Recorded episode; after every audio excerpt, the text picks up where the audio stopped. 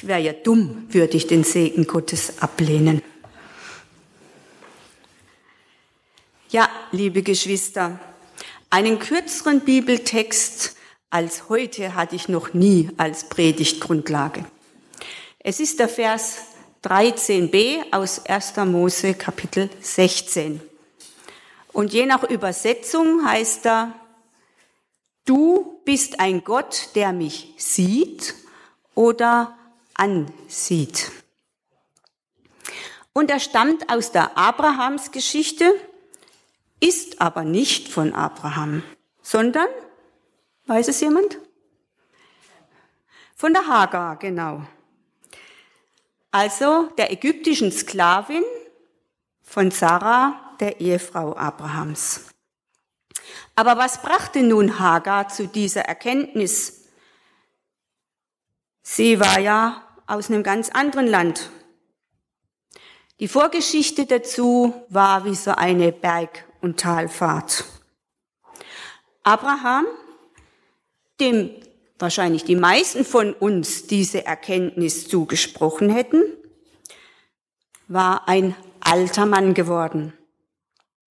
Wir sehen ihn ja gerne als großen Glaubenshelden, so wie er im Hebräerbrief ja auch gerühmt wird.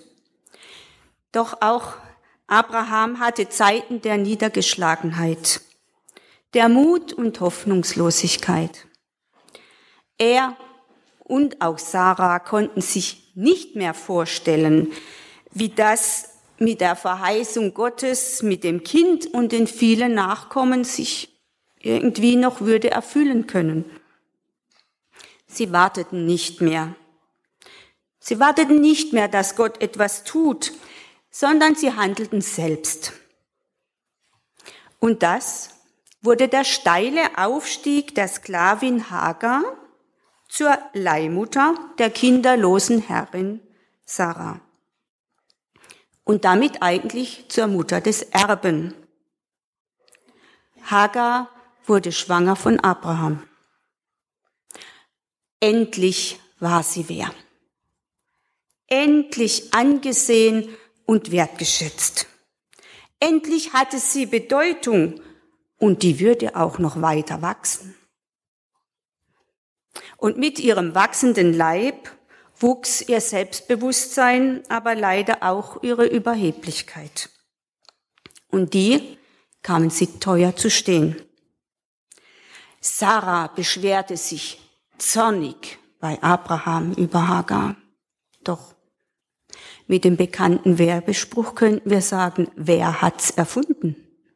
Die Sarah war ja diejenige, die auf die Idee gekommen war. Also Sarah beschwerte sich bei Abraham und verlangte die Wiederherstellung der Verhältnisse von oben und unten, von Sklavin und Herrin. Und Abraham erlaubte ihr, die Sklavin zu demütigen, auch zu prügeln, so lange, bis sie wieder wüsste, wer sie ist. Eine Sklavin eben. Nun musste Hagar wieder ganz unten durch. Hagar war auch zornig, verbittert, tief gekränkt und chancenlos. Sie konnte nicht begreifen, dass Abraham sie nicht schützte und nicht zu ihr stand. Und vor der drohenden Gewalt floh sie, kopflos, ziellos, in die Wüste. Ob Abraham sie hat suchen lassen, wissen wir nicht. Aber Hagar wird gesucht und gefunden. Vom Engel mit dem Namen Engel des Angesichts des Herrn.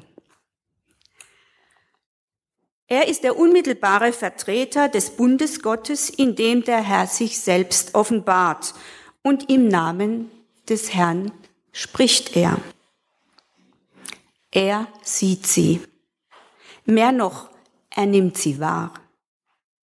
Er spricht Hagar mit Namen an, aufmerksam und wertschätzend. Seine Worte sind wie Balsam auf ihre verwundete Seele. Er kennt ihre Not genau. Er weiß um ihre große Enttäuschung, ihre Hoffnungslosigkeit und dass sie mit der Welt fertig ist. Der Engel sieht jedoch nicht nur ihren gegenwärtigen Zustand. Er sieht schon weiter, als man im Moment sehen und erkennen kann. Er sieht sie und ihr Leben in der Verheißung Gottes, dort am Brunnen in der Wüste. Und Hagar begreift, Gott selbst sieht ihr Elend, ihre Sehnsucht nach dem Leben, nach Liebe, Anerkennung, nach Zukunft. Und Gott hat etwas mit ihr vor. Er sieht sie im Licht seiner Verheißung.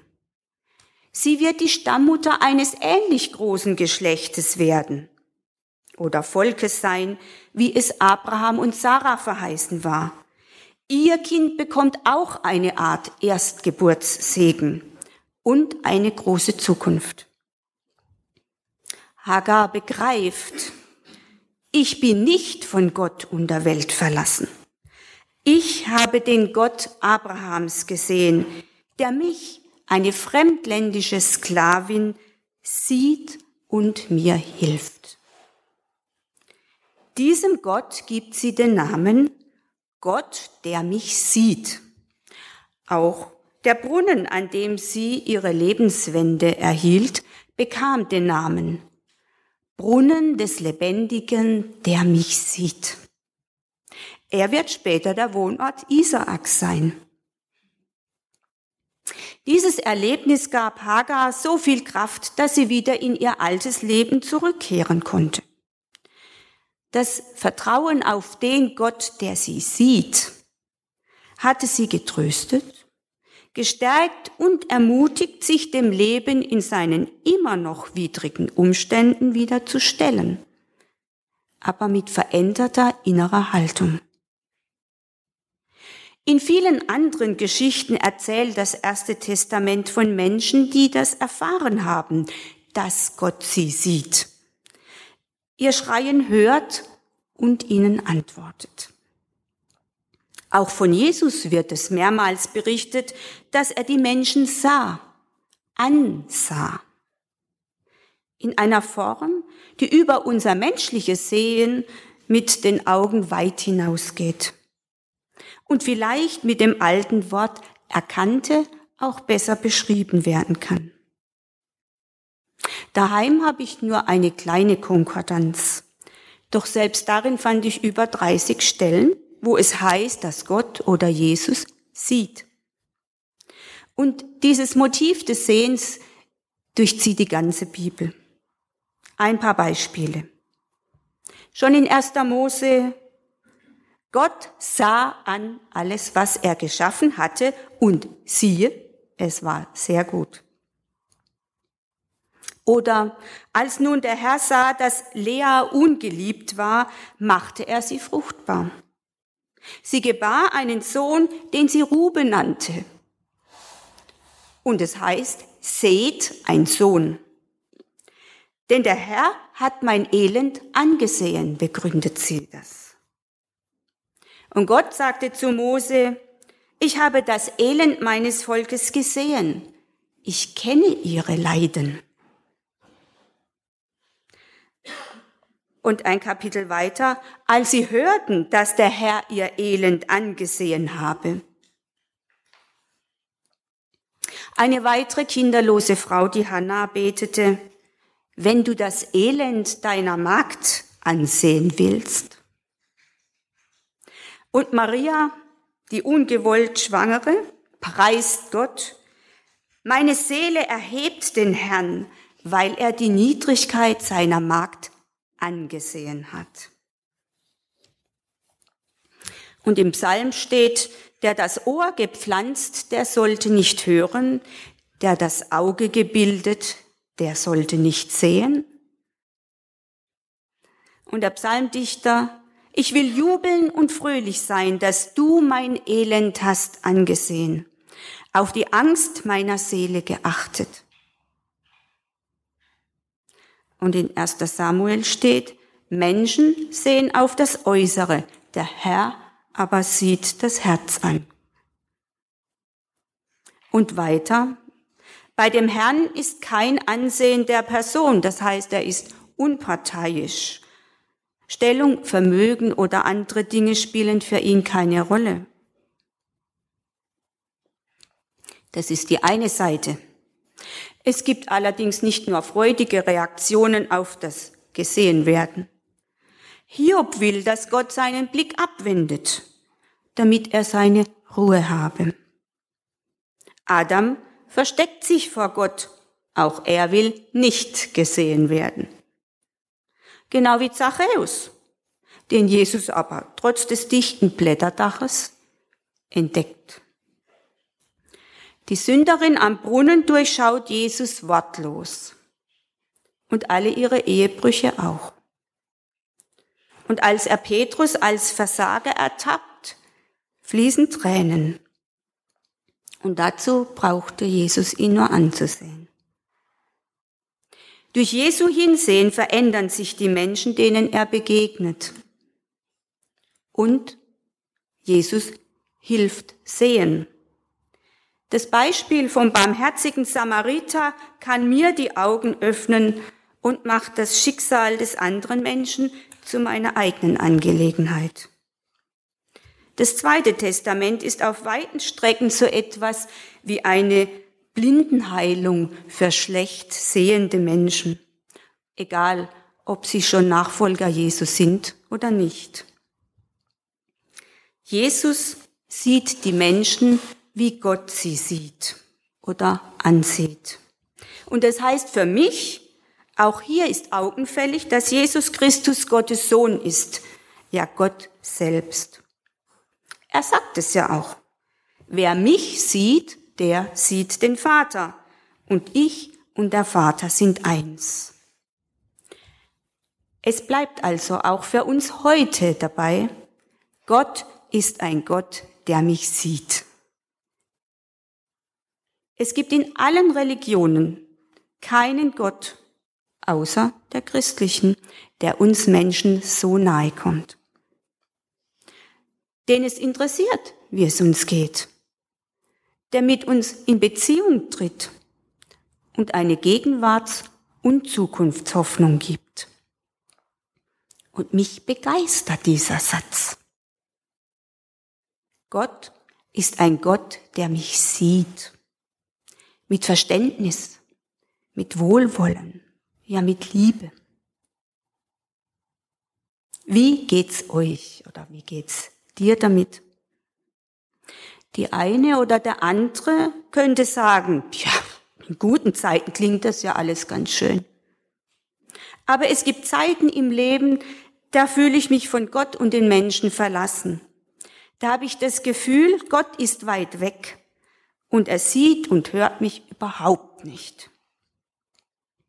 Es gibt Zeiten existenzieller Not, da sind wir mutlos und schwach. Da wissen wir nicht mehr aus noch ein. Alles erscheint grau in grau. Der Blick nach vorne ist verstellt. Wir leiden vielleicht an einer zermürbenden Situation, sind müde, leer und enttäuscht. Die Gedanken kreisen immer wieder um dieselben bohrenden Fragen. Oder man kann vor körperlichen und seelischen Schmerzen keinen klaren Gedanken mehr fassen. Wir wissen nicht warum, wieso und wozu die Lage ist, wie sie ist. Wir verstehen nicht, was da an Schmerzlichem geschieht. Und selbst wenn man es erklären könnte, es gibt Dinge, die einen durch ihre Sinnlosigkeit trotzdem nicht zur Ruhe kommen lassen. Hiob ist einer derjenigen, die diese Erfahrungen machen mussten. Ihm war es um Trost sehr bange. Die verbalen Trostpflästerchen seiner Freunde hielten noch nicht einmal auf seinen Wunden. Geschweige denn dass sie zur Heilung beigetragen hätten. Kopfhochparolen trieben ihn nur noch weiter in die Verzweiflung. und wirksamen Trost zu finden oder zu geben, ist so nötig, aber wirklich nicht einfach zu finden und zu geben. Wie ist es möglich, Menschen in untröstlichen Situationen überhaupt zu trösten? Die Freunde Hiobs schafften es nicht, seine Zweifel und Zukunftslosigkeit wirklich ernst zu nehmen. Sie schafften es nicht, ihm zu sagen, weshalb es sich lohnte, nicht aufzugeben. Sie wussten es selbst nicht. Und Hiob? Hiob klagte Gott. Er klagte Gott an. Und der? Der hielt das aus. Der hörte. Der ließ ihn nicht fallen. Aber trotzdem sind die Fragen Hiobs nicht gelöst. Bis heute. Hiob diskutierte mit Gott und erkannte schlussendlich seine eigene Begrenztheit. Seine Anerkennung der, Gott, der Größe Gottes formulierte er so. So habe ich denn im Unverstand geurteilt über Dinge, die zu wunderbar für mich waren und die ich nicht verstand. Nur durch Hörensagen hatte ich von dir vernommen, jetzt aber hat mein Auge dich geschaut. Darum bekenne ich mich schuldig und bereue in Staub und Asche. Könnte es sein, dass seine Schuld allein darin bestand, dass er sich anmaßte, Gottes Wege zu verstehen und zu begreifen? Könnte es sein, dass das Leben mit Gott ein dauerndes Gehen zu Zielen ist, die allein Gott setzt? Könnte es sein, dass es einfach keine Standardantworten gibt und dass Gott mit jedem Menschen in den jeweiligen Lebenslagen einen individuellen und prozesshaften Weg geht?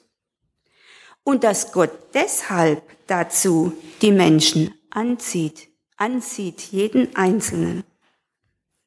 Könnte es sein, dass deshalb die Bibel vor allem in Geschichten berichtet, wer Gott ist und wie Gott handelt?